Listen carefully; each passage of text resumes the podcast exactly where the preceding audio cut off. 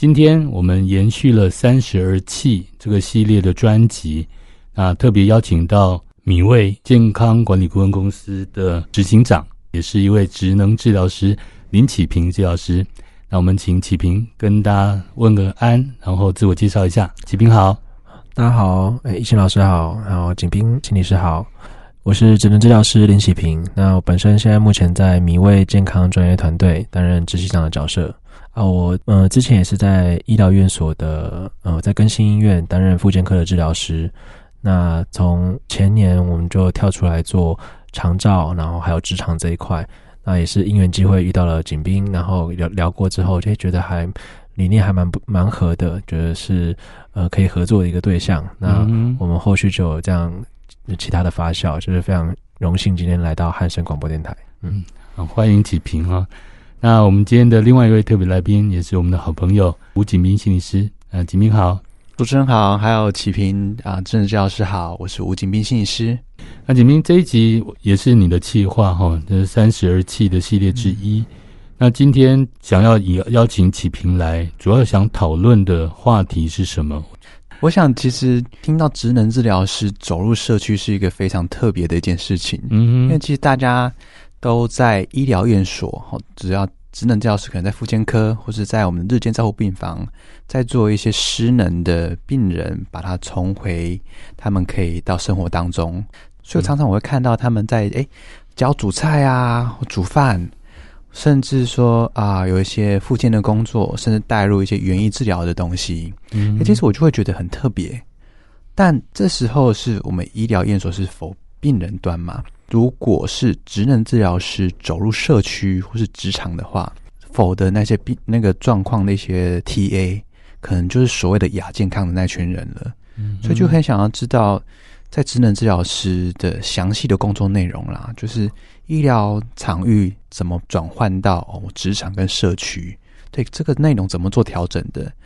那我先跟大家科普一下什么是职能治疗好了，因为很多人都通常都听过物理治疗，没有听过职能治疗。是那职能治疗是从英文翻过来的，它叫 occupation，occupation 是 occupy 的名词，那 occupy 是占据你生活中的事情。那你占据你生活中你觉得重要的事情，它其实就是职能。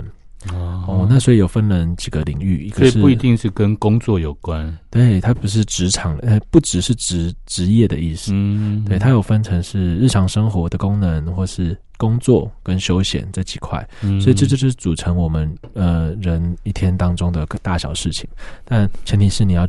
认为是重要的事情，嗯，所以有些可能我我我我从小打网球，我觉得打打网球对我来说是我的职能，嗯，但对可能景斌来说，或是对那个老师来说，可能不一定是，嗯，对，所以这个就是职能的差别。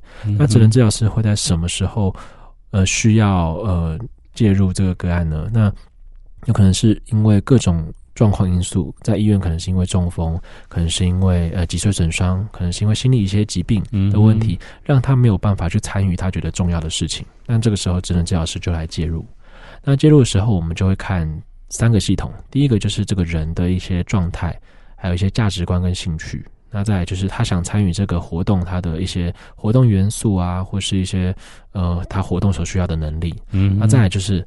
这个人在这个参与这个活动的时候是在哪个环境下执行的？嗯，那这个环境可能就包括物理环境跟一些社会环境，更是甚至更大的一些社经环境。嗯，这这些都有影响。就是不只是物理，可能就是桌椅啊、高度，或是一些使用的一些嗯、呃，就是环境的物理因素，可以搬来搬去，可以设计无障碍空间的这种。那在社会环境，可能就是包括你家人、你的朋友，嗯，你这个环境底下同才们。他们都在做哪些事情，或是对你的观感，这都是一些呃影影响因素。嗯哼，所以这些我们都会看这几个系统环境影起来之后，它就会影响他的参与程度。嗯，对，所以进而就是在医院里面，我们就是看这些事情。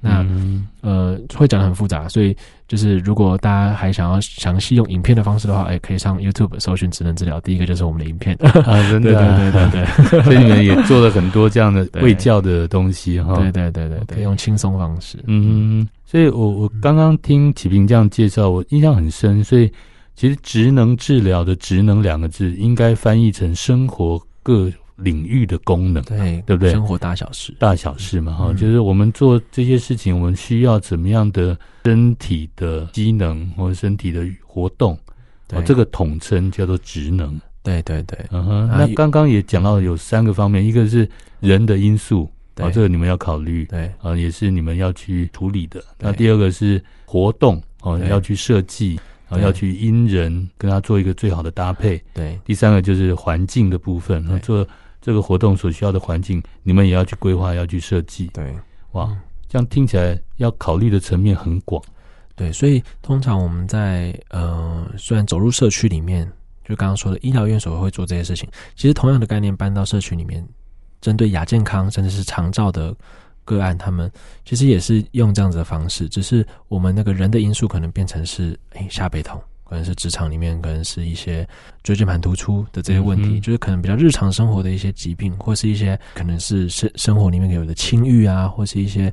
轻轻度失智症的状况，嗯，嗯，这些东西是可以用这个呃，我们用运动的方式，用活动设计的方式，让这些人有科学依据的，让他可以延缓这些失能，甚至是改善他的可能下背痛的一些状况。嗯嗯，对，所以在生活里面，我们可能会比较全面的去看。那在健康里面，我以前在学校里面在学这个东西的时候，觉得嗯，这好像不应该只有职能治疗师才要有这种观念。其实，在健康领域，应该都要。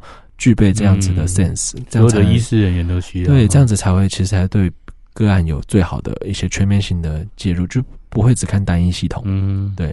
那所以我那个时候其实有一点矛盾，因为说哦，我觉得职能治疗这个专业很棒，但是我不想要占专业，你知道吗？我不想要占说哦，只能治疗才能有这些东西啊，大家都不能有这样子。嗯、我觉得这个是不太健康的啦。那所以我后来才去广纳大家，所以我的团队里面有职能治疗师、物理治疗师。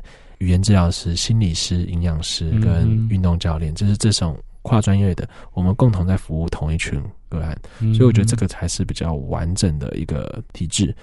我们职能治疗师可能就是初期进去，目标做拟定，然后规划比较全面的东西，然后再让专业的去做专业的事情。嗯嗯嗯嗯，对。所以刚刚回到景斌提出的问题了，也就是说，呃，两位都曾经在医疗院所待过嘛？哈，对，医院啦、诊所。对于医院里面的服务病人的方式，一定是觉得有点限制然哦，甚至不够完整，对所以才会想要跳出来嘛。哦，是那所以对疾病来讲，那这个部分你看到的是什么？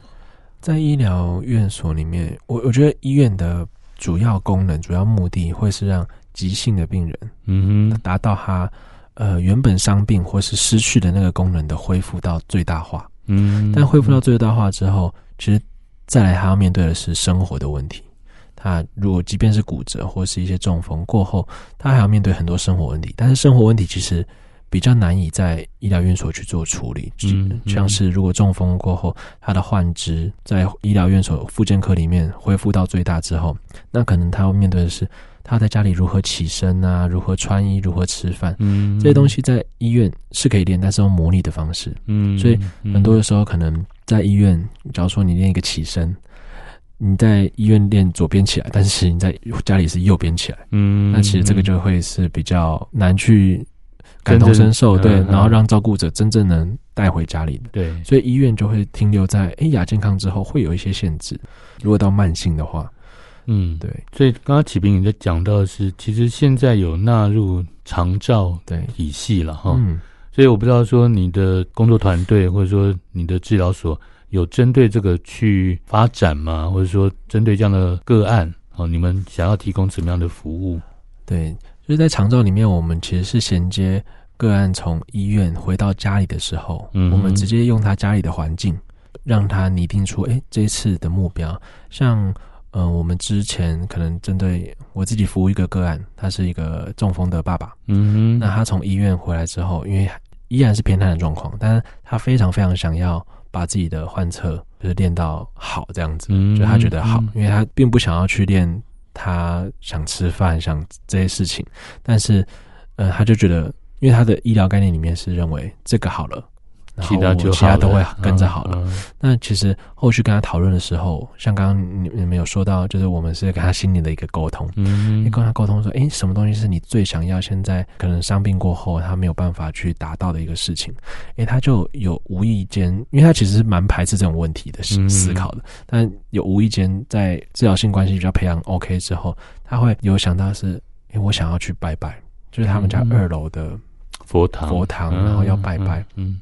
嗯这件事情，他说以前都是他在做，因为这种东西还是要亲亲力亲为，他会比较放心呐、啊。所以我们后续就把这个目标拟定在他的计划里面，嗯、所以他。我们后续就是可能任何的行走的训练啊，或是一些穿衣服的任何东西，我就会导向说，诶，他要去完成他那个目标。嗯，那那个目标之后，后来我们就是引导他的太太如何带着他上到二楼，二楼佛堂，然后坐在椅子上，然后拿着香拜拜。其实那个那个过程其实是非常感动。但是那个东西，如果你在医院里面的话，我我不是说医院的治疗师没有办法做到，是因为场域限制的问题，他没有办法做到这件事情。那我们就是衔接在从医疗到社区，在长照家里面，怎么样去做到他真的想做的事情？嗯，对，所以我传达给我们整个团队的概念就是，我们的最终目的就是要帮助这个个案赋能。赋能的意思就是恢复他参与生活的能力。这个能力不只是个案的能力，也有可能是照顾者的能力。嗯，对，所以这是我们在长照里面会做的事情。我觉得听启平这么讲，好像真的是学到了一课。嗯、好像职能治疗师来到设计做推广的时候，好像就是一个专案经理。哎，对，这个形容蛮准确的。对，就是把计划推广到整个生活作息的安排。嗯，如果是以我心理师的角度的话，我的工作好像就是在那那五十分钟，嗯，跟他做了心灵的对谈。嗯哼，或许在他踏出他的治疗室之外的时候。可能他又打回原形了。嗯，对。其实我我在工作实务现场，我自我自己也会一直跟个案说，哎，要记得去去运动啊，嗯、然后记得是去吃 B 群啊，嗯、对，药要记得吃啊，要去晒太阳啊。对，我其实也会蛮关心他的生活作息的。现在的医疗也慢慢推向说，从疾病化或者说药物治疗，也慢慢推广说。叫做到生活治疗了，这几年医院的我会看到一些转变，对，那就是预防胜于治疗。嗯，那我们的所有的深度的处理方式、药物治疗方式，反而是以辅助的方式把它推到新的一个生活当中。嗯，对，我就听到启平这么说，我就觉得啊，很棒的一个分工合作。哎，嗯，对，一变成是说设定一个生活的目标。那有所谓的运动教练，有所谓的物理治疗师，嗯，改善他的生理状况，他们的运动作息。那真的治疗师就是帮他调配他生活的一个方向，嗯，心理的处遇可能就交给心理师做深入的会谈，嗯，对这些生活的一些计划、生活的一些期待，更能够贴近每一个人跟生活当中的一个连结，嗯，其实也勾到一个心理的连结，这个心理的连结扣在他的整个的生活了。嗯，一步一步帮他导引，哇，我就觉得这个是非常棒的一个处遇的方式。心理师可能在医院会比较常跟那个精神科的职能治疗师做接触。嗯，那他这个其实我们在医院里面帮他行塑，包括园艺啊，包括很多烘焙啊，这个东西其实是在生活里面就帮他，因为刚刚在长照里面是他有原本的生活，嗯，那我们只是帮他搭上去，但是。精神科的病人其实更难的是，我们要帮他想他要做什么。嗯，嗯，那因为他会完全没有想法，或是这个其实过程当中，其实都多多少少看到职能治疗的一些影子。嗯，我觉得这这是职能治疗在这个过程当中蛮蛮有价值的地方。是。那另外在长照，刚刚说，哎，很像专案经理。嗯，呃，其实因为在长照的一个模式里面，专案经理其实应该是各管师。嗯，对，各管师分配这些服务。对。对呃，之现在状况好一点，因为赋能其实是职能治疗师学会主导的一个东西，嗯、一个一个专案。嗯、但是原本的所有的各管师应该都会是职能治疗师来担任，哦、但是之前、哦、之前有评估的所有的照专，有一大部分包给新北市职能治疗师工会去执行。嗯，那那个时候其实那一群治疗师，我听过他们的回馈是：哦，我真的在做。以前学校在教的事情了，嗯哼，对，包括很多长照的治疗师也都有这种感觉，嗯，所以我们职能治疗师在里面，哎，比较驾轻就熟，嗯哼，对，但是就一个比较完整的一个概念去设计，对对对，但是整个的后来体制变成是，哎，社工也能来担任那个各管师，对，其其实这个没有问题，但是源头的一个概念是，职能治疗师要把专业的概念放出来给大家，在各管师的这一层。嗯，不然其实对个案其实是不好。但是台湾，我不知道是不是只有台湾了，就是会有很多专业的界限，嗯，那会让我们比较有一些防备。如果哎，这个这个角色非职能治疗师来做的时候，哎，他们可能就没有这个观念，嗯，那职能治疗师会愿意去教育这一群人有这些概念吗？哎，其实不一定，因为真的，或是说，我我们团队里面当然是非常非常乐意，但是你这个体制，或是说社工里面他自己也有自己的框架，嗯，对，这个都。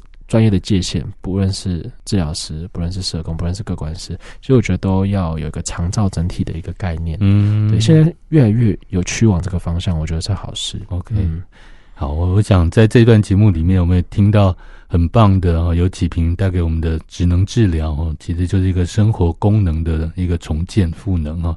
那也听到启平在对话里面的一些反思跟发现。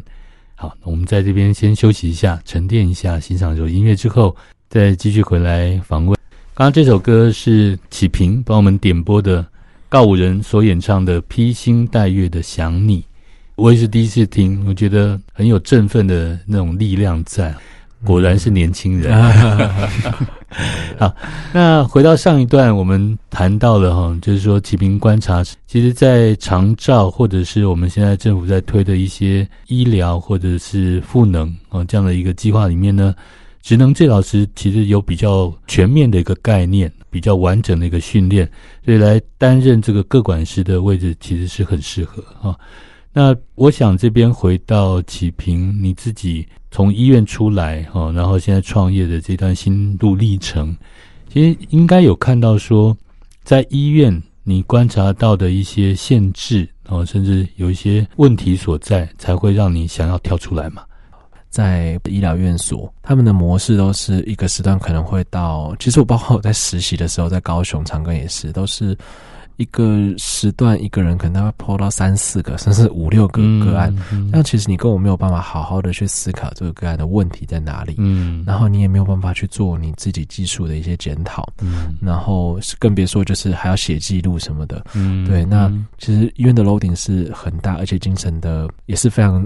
很耗能的，嗯哼，那这个状况下，第一个对治疗师他的价值发挥其实就有有所影响，就是因为它变成我只是一个很少去拟定 program，但很多是在发我们的器材，嗯啊，发完一轮之后准备换下一轮，对对，这样子的概念，就好像是一个机器人，然后只是接受指令这样动作，是是是。啊，有些物理治疗师他们也是很辛苦，就是他们在。跑仪器的部分就是啊，电疗、热敷、拉腰，嗯，但是其实他们更想做更多的物理治疗专业，其实很多是徒手治疗或是一些运动指导的部分。其实这个是更整全面能 care 到病人的，但是在医院里面这个都比较难做。嗯，所以第一个对治疗师价值发挥不好，第二个是对个案他自己本身。习得的那些习惯、那些惯性，或是一些带回家的东西，其实不多。嗯，对，因为变成是他会养成说，他只能来医院做这些事情。他在家里哦，我必须要一个月、一个礼拜来医院两三次，我才有办法好。嗯，这个观念其实，在不管是我们的医疗院所。还是我们的一般人平常生活，他们就有这样的概念：药到病除，嗯，然后要到医院里面，这个东西才会好。他其实不知道根本的原因是在自己的生活，嗯，对，所以这个我觉得是一个恶性，蛮蛮再远一点的一些影响。所以在医院里面，我就看到是，哎、欸，其实对个案治疗师价值发挥跟病人的健康的提升，其实都没有达到很好的。就是效果，嗯、那我就觉得，哎、欸，是不是有别的模式可以来补足医院不足的部分？嗯、对对对，嗯、所以才要想要跳出来嘛，哈，是是是。待会我们再来听听看启平创业的这个心酸，然后对对对。那不过我想回到锦斌这边，然后因为呃上一段你有提到说，你也是在诊所和在医院看到的一些限制啊，嗯、对呃心理治疗跟病人在做。沟通的时候，在做治疗的时候，其实有一些也是不足的地方啊，所以你现在也想要有其他的工作的方式，去让心理治疗发挥更大的效果。呃，我觉得就是到了诊所，或是到了医疗院所，就整个的大医院，嗯哼，我们都已经在做叫补救的动作，嗯、就是好像就是有已经坏掉了，对不对？对，就是。其实有时候心也会蛮累的。嗯，他们已经服药了一段时间，需要做很大量的药物的控制。是，对，甚至是我在医院在做自杀防治，在实习的时候，对啊，他们就是在边缘的人了。对对，我们能做的就是一个支持的动作。嗯，呃，我觉得也是。之前在诊所接案的时候，接近有一半的病人都是处于重度忧郁的状况。嗯，嗯，对。那如果真的可以在还没有到那样子严重的程度的话，是不是可以做一些处遇？嗯，所以我后来也想说，可以多一些卫教的一些功能，心理的卫教，写、嗯、文章，嗯、甚至我在开直播，其实都在做一些心理卫教，可以跟他们有一些连接感。但我觉得佩服的起平的是，他慢慢的把这个模式走出来了，嗯、走出来了。嗯，我不知道说启平在这边，因为你也摸索了这么久，嗯、那现在。好像有自己的团队，然后有好像看到了未来的一个方向。嗯、那过去的这个过程你怎么走过来的？其实，在台湾社会大众里面，嗯、对于我们医疗专业人员的一个概念就是，我有问题我才会去找你们。嗯，其实这个强连接，这是根本核心的概念是，哦，他会觉得有问题才要来找我们，所以进而是如果。呃，像刚刚在社会的一些情境里面，他会去做一些欣慰的讲座，或者做一些预防的讲座。大家有预防的概念，嗯、但是没有植入心中的时候，嗯、大家会觉得说，这个人找心理师一定是他有问题。嗯，嗯那其实，在国外很多的，甚至是呃一些有名的人物，或者是他们在竞选的时候，嗯、他们一定都要有一、嗯、一个一条是我的心理师是谁。嗯，就是他们把这个东西当做是这个人。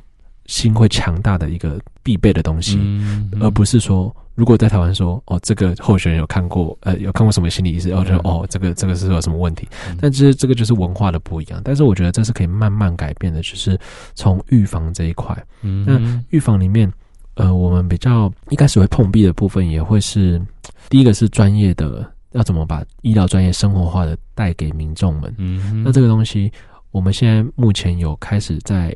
探究，哎，为什么大家会觉得健康议题是，哎，好像跟自己比较没有关系的？嗯、或者说，嗯、呃，哎，我们可能在讲座里面讲了百分之六十、七十，他们其实本来就懂，嗯，本来就知道这些资讯，对，对，对，但是知道跟做到其实是不一样两回事，回事对，对，这其实是我们真正在。改变的一个东西，我们的教育方式，包括我们可能最近有在办一些团队的讲座培训，嗯嗯、讲师培训，那很重要的是讲师的心态。嗯、我们讲师的心态在呃授课的过程当中，到底是我们是要对下面的员工，或是甚至是讲学员们是觉得我我这个专业很厉害，嗯，还是我的目的是要传达是我真正要跟你传达这些东西。嗯、其实这是两个方面，就是有些治疗师或是有些专业人员在台上，他就是。炫技，嗯，对，这是说白了就是炫技啊。对，那那其实很重要的是，我们要怎么去真正的去让民众们，即使是百分之十、百分之二十，他真正深刻的体会了，嗯，那他回去就做了那些改变，那其实是我们才想要的东西。嗯，对。那还有另外一个会碰壁的部分，也是一开始出来，呃，很多讲座啊，很多的资源其实都可以做，嗯，那。但是量能有限，嗯，然后以前以前就很天真觉得说，哦，我在医院做正职，然后斜杠，哇，那我斜杠的效率很高诶。嗯，但是其实后来跳出来之后，发现自己有很多的时间，但是诶，怎么好像事情没有做的比预期来的多，嗯，对，或是没有什么突破性的成长。我觉得这都是需要的一些过程。嗯，但是我觉得我当中我自己调试是时间管理非常重要。嗯，对，是自己的时间管理跟目标的管理，嗯、就是我到底要达到哪些目标，然后那些东西是很明确的，也会鼓励就是一些专业人员，如果出来斜杠或是正在斜杠的过程当中，是需要多触碰自己不同的领域，嗯，就可能去跟商业的人士，跟一些可能在做生意的人去做交流，去。发想说，哎，为什么他们会这样子去想？其实商业很多都是符合民众的心理，嗯，但专业人员很常做到是，哎，高高在上，不符合民众的心理，专业的傲慢，专业的傲慢，所以其实就会有这些东西。那这个过程我们要怎么做转换？我也是还蛮花了蛮久的时间才臣服于，哎，商业模式是真的要做的，嗯，哎，商业模式不是为了要赚大钱，是为了要符合民众的想的东西。对，我觉得启明这样讲，同时也是对我自己的一个提醒了哈，因为我们也会觉得说，好像做心理智商、心理治疗有一种崇高的理念在哦。那这个崇高理念一旦碰触到商业的利益哈，或者市场比较所谓的世俗的导向的时候，其实心里就会有一些矛盾哈，就说哎，到底要不要做？到底要不要去调整？嗯，哦，那这样听起来，启平这个心路历程是已经转换过来了。还在路途中啦，就是、嗯、对，因为有时候像像之前很很大的是，我跟伙伴的一些，哎，我我会喜欢是伙伴的关系，嗯，但如果要落到是雇佣关系的时候，就会觉得说，哦，我会不会落到呃之前医院那样变成是劳力密集的部分？嗯、那其实我不想要专业人员。变成那样子，是。但是如果你变成一个牢固啊，台湾 台湾有劳基法，有很多的现实考量，可能真的会落到那样子。但是后来跟很多一些专家或是一些老师学习，他们知道，哎、欸，你把它变成一个稳定的方式之后，其实你帮助到一个家庭，你帮助到的是一个，就是你可以让他好好专心的去做，就是你的核心价值的东西，或甚至是他觉得重要的事情。嗯，我觉得这个才是更重要的事。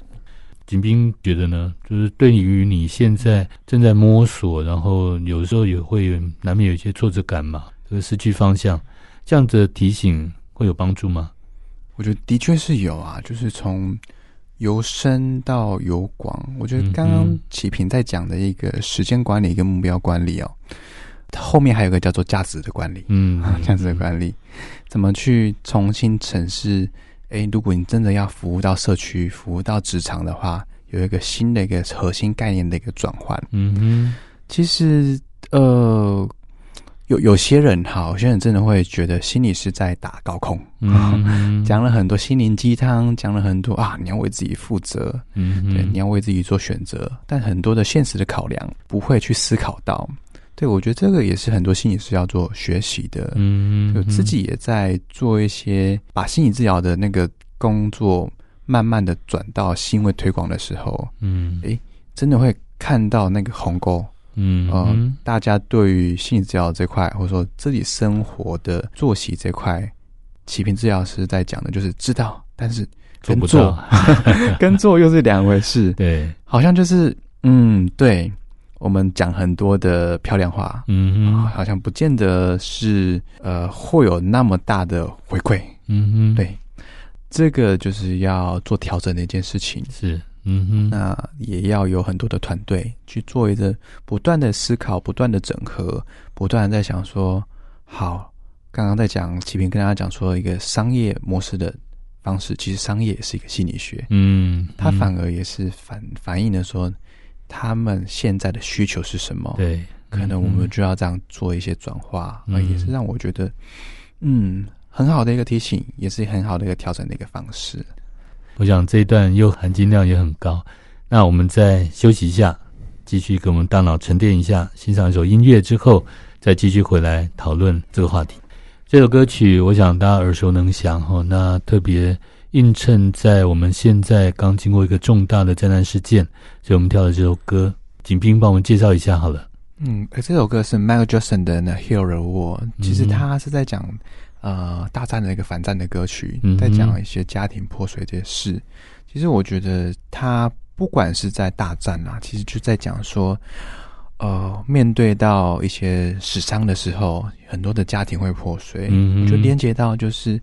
这这次的泰鲁格的事情，我非常的有感触，因为我自己也是台东人哦。对，其实刚好我没有搭上那班车，我也没有回家。嗯，呃，尤其是这一次，因为是年假，清明年假，我的那种感受性就会非常的强。嗯，我就很担心自己的朋友、自己的同学是不是也这样回家了。嗯嗯，呃，我觉得真的是很庆幸，也还很还好，这有这件事情。嗯嗯，但。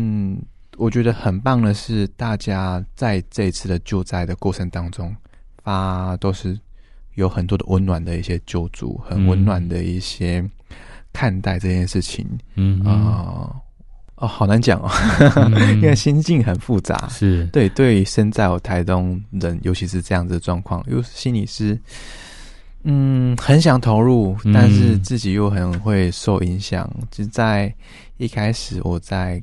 做直播跟人家做微教，其实跟大家讲的一个感触就是，真的好好把握当下。嗯嗯，对嗯这件事情，就是让我们觉得好好的关心身边周遭的人吧。是，也想跟大家好好分享这件事。嗯嗯，我想这首歌《Hear the War》哦，就是说希望台湾历经了这两个月来泰鲁格事件，还有 COVID-19，现在疫情越发严重，不管这个伤痛再怎么样的深，再怎么样的大，终究要回来，好好的去抚慰。自己的心灵，也抚慰周遭的亲朋好友啊，甚至抚慰这个社会，让他尽量能够痊愈，能够重新出发了哈。我想在座我们三位都是算是医疗从业人员，嗯，所以我们面对这样的死伤，心里的感受应该是会更敏感，更有一些复杂的感受。那我们还是回到今天的节目的主题哈。那前一段。启平提到了自己创业的一些过程哈，然后有些心路历程，然后锦斌也提供了一些自己的挣扎。那这一段我们想再请问一下，就启明，你从这个创业的过程中，你看到了台湾社会的新一代，呃，年轻世代有普遍遭遇到什么样的问题啊？说新一代哦，我自己好像变老了，没有？对啊，其实你也不到三十岁哈。对，其实嗯。呃我觉得在目前很多在医疗人员，或是在医疗院所，甚至治疗所啊，或者长照里面，很多的治疗师都会想要做一些突破，嗯哼，但是他们也是碍于，呃，像医院上班其实都很累了，嗯，那他们在做一个自媒体啊，在知识在传递的上面，他们会有一些限制是，是不管是时间的限制，还是方法上面他们不会的限制，嗯，所以其实现在目前。之前我们出来就遇到这些状况，哎，方法要怎么去？那我要怎么去？呃，包括怎么剪片，怎么去拍摄，嗯、怎么去传达我想要传达的东西。嗯、然后重点是要怎么持之以恒的继续下去。嗯，所以像去年四月，我们就 YouTube 就更新到周更到现在没有断过。周更是每周就是每周更一篇，然后就是那个也是多少个夜晚。对，对，所以我们知道那个辛苦。所以第一个就是。时间的限制，第二个是呃，算是金钱的限制，就是可能大家没有太多的专业人，对、嗯、对，财力不够就没有个富爸爸，就这样子。嗯、但是呃，我觉得更重要的是，大家对于财商，从小就我们在专业人的养成过程当中，对于这个社会其实是财务方面是有点脱钩。嗯，如果你的爸妈没有给你这样子的财务的教育的话，嗯，哎，其实专业人。甚至是自己记账都会有一些问题，就是没有在记这件事情，嗯、就是不知道自己有多少的本钱可以燃烧，所以有时候是毅然决然，呃，看不同人人人的个性，有些毅然决然跳出来之后发现啊死定了，而有些人是一直迟迟不敢跳出来，因为他不知道怎么评估自己是不是有这个状况，呃，这这个能力，能力对、嗯，所以我觉得很推很推荐，就是在呃医疗从业的一些专业人员多多去累积一些财务的一些。观念，嗯嗯，而不是说一定要去投资什么，就是商品，至少让自己，呃，对于这个财务的累积，或是财务如何，哎，很多有钱人怎么去赚钱，嗯，那怎么去让自己的钱，其实我们赚到不是钱，钱只是一个代表的东西，我们赚到其实是时间，嗯，我们有时间做自己更多更想做的事情，嗯，对，然后，呃，在米味这个平台里面呢，我们会想要帮助一些，呃。像是想斜杠，但是不知道怎么斜杠的一些专业人员。嗯，那因为我们这边其实是帮助大家已经走过那段路了，嗯，所以其实也有方法，也有一些，哎，如果可能我们是周更，那如果你想要是一部片，像发表一下自己的一些看法，或是传递自媒体的话，哎，我也很欢迎。嗯，所以像我们团队里面有心理师，他们其实，在。我们团队里面不是一个主要定根的一个角色，但是他们诶有想法说，诶是不是启平，我们可，可以来更新一下我们内容？他说哦，什么内容？哇，我们想要赞一下智商心理师跟临床心理师的差别。嗯，我们说哦，这个议题很棒。然后，但是整个过程当中，其实我们双方都收获蛮多的。嗯，所以我就是想要帮助像这样子的一个专业人员传达用。比较他们的方式，可以传达他们的一些专业的知识，这样子、嗯嗯。所以我觉得这个东西是，呃，新一代不算是新一代，就是想要走出既有体制的一些专业人员们，可以给他们的一些想法。嗯嗯嗯。所以刚刚启平特别提到的，对于财务的一些管理跟规划能力、嗯，呃，有一些新的想法，怎么样把它落实出来？对，嗯，那这个部分，锦斌你觉得呢？惨了，我是月光族，怎么办？要先去上课哦，要先去上课，要先先去找启平了。没错，对，不过刚刚启平在讲说，智商心理师跟临床心理师的那个差异，嗯，但是我我想，我想，其实时间久了，智商跟呃临床的心理师差异是越来越不会那么大的，嗯，对。但我会觉得，呃，心理师都应该去补足一些有关于疾病上面的知识，疾病，对，疾病上面的知识。嗯，我发现，在现在，尤其。我有在大学在做初谈评估、初谈员。前几年，大概三四年前，我在正大。嗯，现在我在丹江大学。嗯，我会发现，那个开始在服药的、有忧郁症、有焦虑、恐慌的症状的那些疾病的人，越来越年轻化。嗯，而且越来越多。嗯，对，我也很直接问，现在还在大学做专任的心理师，我就问说：“哎，是不是学生病严重了？”嗯，他直接回答说。是，哦、是，嗯、就是是，所以我觉得心理师也要慢慢去更新 update，呃，有关于身体疾病、嗯、身体它的那种血清素啊、多巴胺、肾上腺素的一些呃身体机能，嗯，可能甚至在服药的时候也要有一些卫教，嗯，对。反而现在我其实都一直跟以前以前我还不会去去做这个卫教，我都会说去跟医师讨论，就跟医师讨论，嗯，嗯但。就如果我还在讲这句话的时候，就等于他们又要多一道手续，再找一个人。对，没错。对，嗯，所以我，我开始我就觉得，哎、欸，很鼓励说，不管是心理师啦，也是医疗从业人员，嗯，面对他服药的那些学生或病人，还越来越多了。嗯，其实鼓励他们吃药，好好的服药，嗯，是一件非常重要的事情。嗯哼，呃，我有跟我的我的病人说。要去晒太阳，血清素就会出来。嗯哼，B 群要吃，血清素跟正常生成腺素、多巴胺也会出来。嗯，肉多吃，豆浆多喝，嗯，蛋白质就会变成那那个你的身体快乐的来源。是，对，所以好像这个专业领域都要跨出去哈，变成一个像刚刚讲的是营养师哈，还有职能治疗师哈。其实我们每一个人的领域都可以有一些。overlap，甚至需要，嗯、呃，对，面对我们的个案或病患的时候，其实提供给他们更全面的资讯。嗯，我想，尤其是现在的心理的问题越来越复杂化了，嗯、对，所以自己的本业上面的专业能力当然要提升。嗯哼，但是除了深度以外，广度也要出来。嗯哼，我觉得现在。更要做团队化的一个工作啦。嗯，就齐平他在做的就是这件事情。嗯，没错。呃，我们没办法，就说我们一个个案就一个一个专业人员来后，嗯，应该是以团队来做这件事。嗯，对对，团队能够提供的不管是帮助或者是资源，哦，也会更全面。那我想这个就是启平一直在强调的地方。对啊，因为像是我们呃在。看一个个案的时候啊，就是我们职能治疗师进去。虽然呃，刚刚第一段有提到说，哎、欸，我们看面向比较广，嗯哼，但其实呃，我们在养成教育当中是，哎、欸，每个都很广，但是每个都没有很精。嗯，但其实我们要如何去跟各个专业去过沟通，说，哎、欸，这个个案的状况到底发生什么事情，嗯、而不是每一个像医院很长一个状况是。基本资料，每一个专业都在问同一件事情，然后个案就被烦死，就是哦，我已经讲了好多次，没错。但其实后来就变成是有一个那个叫做多专业的模式，嗯，但现在变成是跨专业。跨专业的意思是由同一个人去对他，嗯，但是这个人会有一个背景团队是。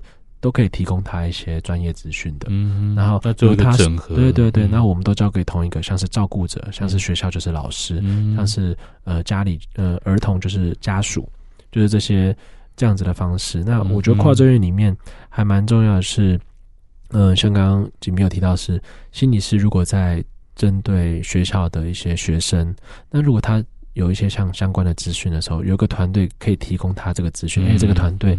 每一个专业里面不会觉得你抢他饭碗，嗯，是我们真的是要 care 好个案的，嗯，那这个团队里面要怎么样有个环境是可以让这些人是都符合这个理念的？我觉得这个很不容易。嗯、对，我想启平讲到的另外一个创业很困难的地方，就是要有一群人才哦，对。这个每个都是神队友，还不能有猪队友，对。啊，凑成一个团队，那这个团队要能够维系下去哦，那要能够走得长久。嗯需要靠很多的沟通、理念的分享。对，嗯哼，在这个创业这样的过程中，我不知道吉平，你有没有碰过什么样特别的困难？那你怎么去克服它的？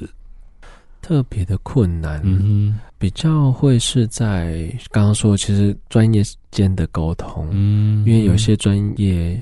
各个专业在有些，假如说企业讲座的部分，嗯、那我们会针对，假如说是同一个压力的议题，我们会针对职能治疗师、心理师，甚至是有些伙伴会去学一些催眠啊、NLP 这种相关的知识的时候，嗯嗯嗯、同样对这个议题来做一些整合。那这个整合过程当中，其实每个专业都会是需要付出心力的，嗯、但是这个过程当中要跟他们沟通说，哎，我们后续这个东西会有。额外就是延续的效益，所以我们这样整合在一起，对个案，只要对我们的客户对个案好的话，我们其实，在市场上会有不一样的竞争力。嗯嗯、那现在目前，因为我们也还是算是草创阶段，嗯，那这个东西还没有一个前端很稳定的一个量，让治疗师看到说，哦，我们的讲座量就是这么多，嗯，所以其实这个目前的业务量来说，就是我们主打的一些像是讲座业务，或是嗯，像是影音业务。没有直接的一些稳定收益的时候，嗯、其实对他们来说就会是，我也会觉得蛮对不起他们。嗯、就是哎，那他们付出这些心力，但是前面的话，我们压力就是管理团队或是经营团队压力都会比较大。嗯，对，所以现在目前也是我们正在学习突破的一个瓶颈。嗯、对，他可能也不是遇到过，是现在正在发生。对我觉得这个是最困难，因为可能还没有人做过这件事情，嗯、那你就必须要去开创，嗯、而且。我们会有讲到一件事，我们到底是看到才会相信，还是我们先相信才会看到？嗯、对，所以我们现在是目目前就在处于相信才会看到，但是现在还在还在沟通说服的当中哈。我觉得这真的不容易了。那我想延续这个话题，接下来就是要问说，这个问题还没有解决，对不对？是但是未来总是要继续走下去嘛。那这个支持你们的动力？嗯，最主要会来自于哪里？其实金钱是它所代表的另外意象，就是我刚刚说的时间。嗯，它只是支持我有更多真的实际的时间在经营这件事情。是，对，那那是基本。那所以所以那是我刚刚说的财务的问题。是。除了那个之外，像我们前一阵子有办春酒，嗯，那我们办了我们一位第一场春酒，然后有将将近大概三十几位伙伴，我们就办了一个春酒。嗯、然后那个时候，其实大家的一些回馈啊，然后我们有设计几个环节，是让伙伴们写要给米味的话，嗯，然后他们就写到说：“哦，有米味真好。”我说：“希望有米味一直都在。嗯”就是这些伙伴们的支持，然后还有有些人直接来跟我讲说。几篇我觉得你太累了，我说哦，是吗？就是有一些这样子的反馈，对，就是这些伙伴们是真的有认为明卫是在 care 他们的，因为我们真的 care 的不是不是把专业人员当工具，我们是要把它当成伙伴去经营，每一个人都有每个人自己的特色。那这个过程当中，我觉得有一群伙伴的支持是原动力，然后另外还有是客户那边，像我们之前有去，我自己有设计了一场针对交响乐团。的一个课程，那交响乐团我们就是去去设计各种乐器的一些使用方式。